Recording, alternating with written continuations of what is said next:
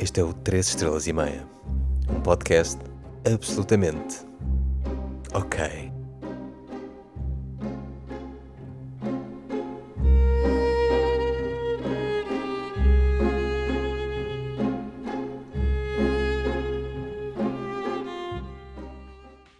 Olá, seja bem-vindo a este novíssimo podcast. Espero que estejas a ter um dia espetacular, um dia 5 estrelas. Por falar em estrelas, isto que estás a ouvir chama-se 3 estrelas e meia, porque a vida é basicamente sempre ok. O meu objetivo é dar-te, meu querido ouvinte, curtos episódios em que falarei sobre coisas que acho que valem 3 estrelas e meia, numa escala de 0 a 5. Como filmes, música, comida, pessoas, objetos ou mesmo sentimentos. E porquê falar do que é mais ou menos bom, perguntas tu? É que eu sinto que para falar de coisas soberbas ou péssimas já existem muitos podcasts e blogs. Eu não quero explorar o que é à grande e à francesa, como dizia o outro.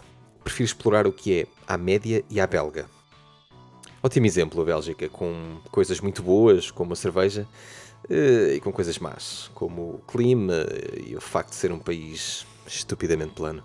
No fundo, a Bélgica é 3 estrelas e meia. Decidi dar este título ao podcast depois de pensar um pouco sobre a forma como faço o registro dos filmes e dos discos que consumo. Provavelmente, tal como tu, eu uso sites como o Letterboxd e o Rate Your Music para registrar quando é que vi, ouvi, em que sala de cinema, em que formato, etc. E no final, o filme ou o disco leva uma avaliação em estrelas. Aquelas estrelinhas que dão sempre bronca nas críticas do público, ou time out, que dá 4 estrelas a qualquer merda que exista.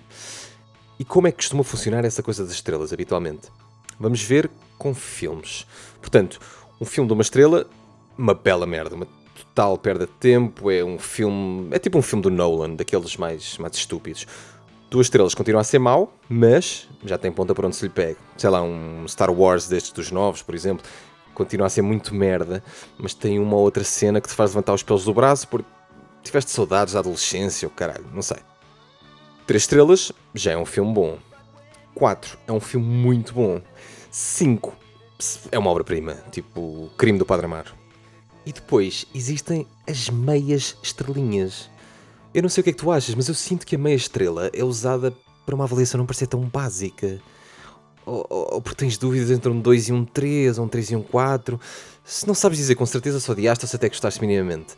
Ou mesmo, ou mesmo, se achaste que foi o melhor filme da tua vida, mas tens medo de dizer isso em público porque ainda alguém te vai perguntar porquê e não queres responder ou não sabes, então metes uma meia estrela para dar aquele ar de quem pensa pela própria cabeça e que não segue opiniões de fora. E é exatamente aqui que eu queria chegar.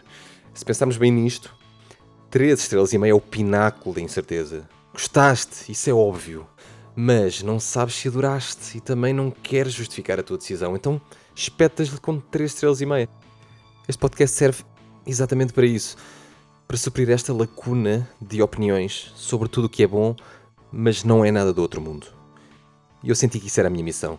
Como eu sou um gajo perfeitamente mediano, mas talvez um pouquinho acima da média, sinto que devo ao mundo falar sobre coisas que são 3 estrelas e meia. Obrigado por me ouvires. Subscreve este podcast na tua plataforma favorita, seja Apple, Google, Spotify ou outra qualquer, e pedia-te só um favor que deixasse uma pontuação de 3 ou 4 estrelas para que fique uma média de 3 estrelas e meia. Até breve.